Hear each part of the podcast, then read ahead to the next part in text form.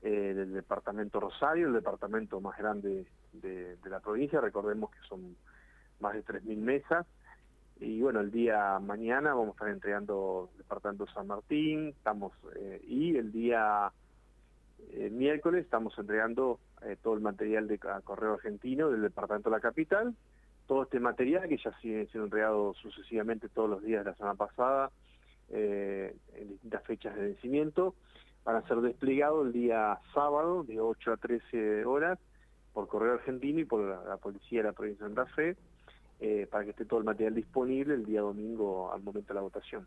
Pablo, eh, creo que lo conversamos hace algunas semanas a esto, bueno, han quedado mucho menos candidatos, va a ser una elección que al menos para el ciudadano va a ser más sencilla si la comparamos con lo que fueron las pasos. Sí, sí, ya estaban definidas quiénes son los candidatos, con lo cual la cantidad de candidatos por categoría eh, sustancialmente se reducen. Eh, sí, el elector se va a encontrar el día domingo una boleta mucho más prolija, ya estandarizada en todos sus tamaños en A4. Y bueno, también va a ser, del lado punto de vista de electores, eh, va a ser mucho más fácil el momento de poder elegir su candidato. Y viendo del lado de vista de las autoridades de mesa, eso va a facilitar también lo que es toda la confección de la documentación y fundamentalmente lo que es el escrutinio en mesa. No lo mismo son escrutinio con categorías donde hay 50, 40 candidatos que realizarlo con, con una boleta donde hay tres o cuatro candidatos. Pablo, Natalie Bedini te saluda de este lado, buenos días, ¿cómo estás? ¿Qué tal Natalie? Buenos días. ¿Qué pasa con las autoridades de mesa, justamente con las que en la elección, en las elecciones paso, hubo bastantes problemas en sentido de que si bien se había convocado las autoridades de mesa, muchos no fueron. ¿Qué va a pasar con este tema? Sí, nosotros en la elección provincial eh, tuvimos muchas renuncias al comienzo, luego las, las mesas se constituyeron bien, no hubo inconveniente. Nosotros ahora en la elección general volvimos a convocar a aquellas personas que fueron autoridad en las pasos, ya más de 22.000 autoridades han confirmado su asistencia, obviamente siempre esto hasta último momento se, va corriendo, eh, se va trabajando para tratar de, que todas las mesas estén eh, puedan abrir el día domingo en tiempo y forma, siempre alguna denuncia, alguna, alguna renuncia, alguna contingencia, siempre hay, eso es un tema que seguimos muy de cerca, y el día de mañana estamos, vamos a estar informando a todos los jefes de locales, los jefes locales son la autoridad máxima de cada local de votación, cuál es la nómina de autoridades designadas, bueno, confirmadas, y en su caso si hay algún voluntario sin asignar, también se le informa para que pueda ser convocado de urgencia. ¿Y cómo es, Pablo, el tema de las renuncias particularmente o cómo es la regulación que ordena este tema? Porque no es una obligación civil si se te convoca a ser autoridad de mesa.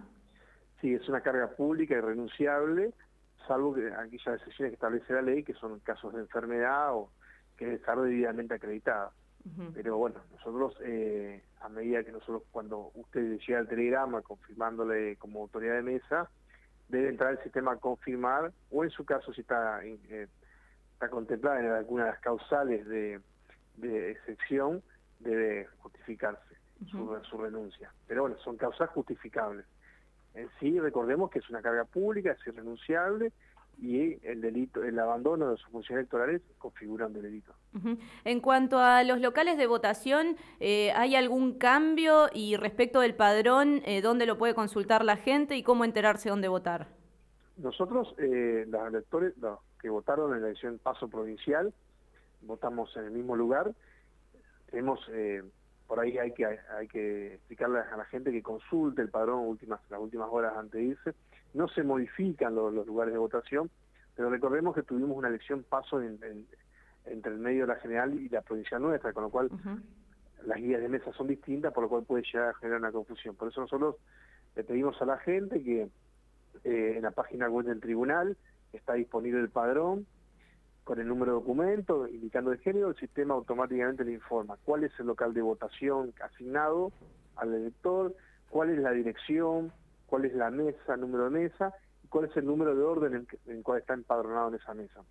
Con lo cual recomendamos hacer la consulta, pero bueno, eh, todo el 100% de electores votan en el mismo local de votación que votó en la elección. Claro, eso te iba a decir, que puede haber muy pequeñas modificaciones respecto a lo que fueron las pasos. Nosotros no tenemos modificaciones, pero puede llegar a dar la confusión porque tuvimos esta elección en el medio nacional que en algunos electores tuvieron que cambiar eh, el local de votación.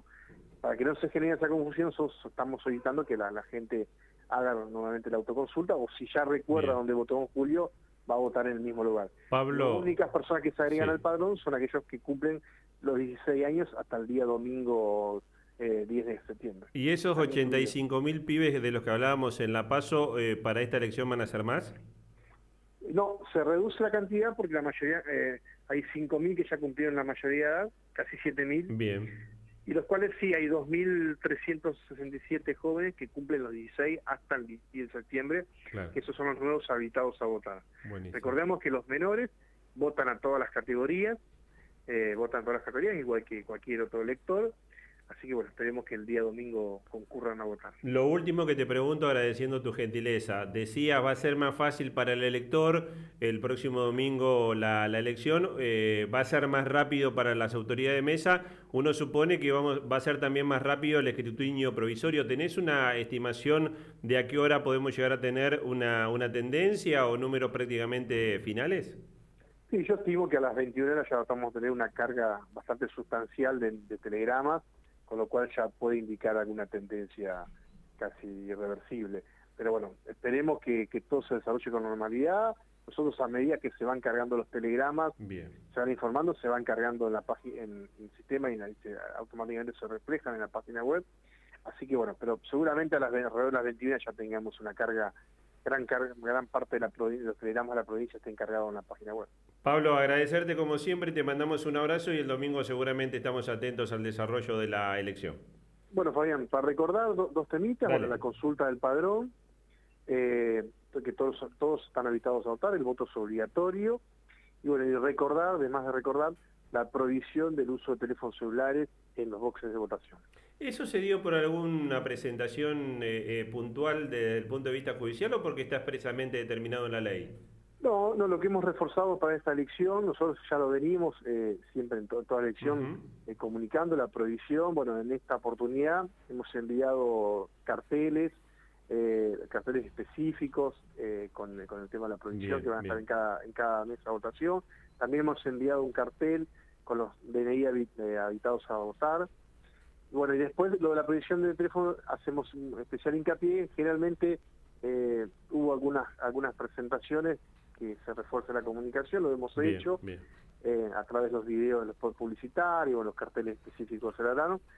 Pero bueno, esperemos que, no tengamos que ninguna contingencia con, esto. Yo te cuento que en La Paz fui a votar con mi hija, este Francina tiene 17 y filmé todo el proceso de su votación. Así que yo infringí este, esta, esta recomendación, eh, pero por una cuestión afectiva, porque era su primera elección provincial en la que iba a votar. Sí, la idea es que no, que no se utilice en el box de votación cuando uno está eligiendo, eh, que no se sacar fotos a las boletas, esas cuestiones. Está perfecto. Además votábamos los dos en la misma mesa, además, así que se dio eh, esa situación. Pablo, mandarte un abrazo, agradecerte como siempre y a disposición de lo que necesiten difundir de aquí hasta el domingo. Gracias, igualmente a usted y a disposición. Que tengan una buena jornada. Pablo Ayala es el secretario electoral de la provincia de Santa Fe con estas recomendaciones.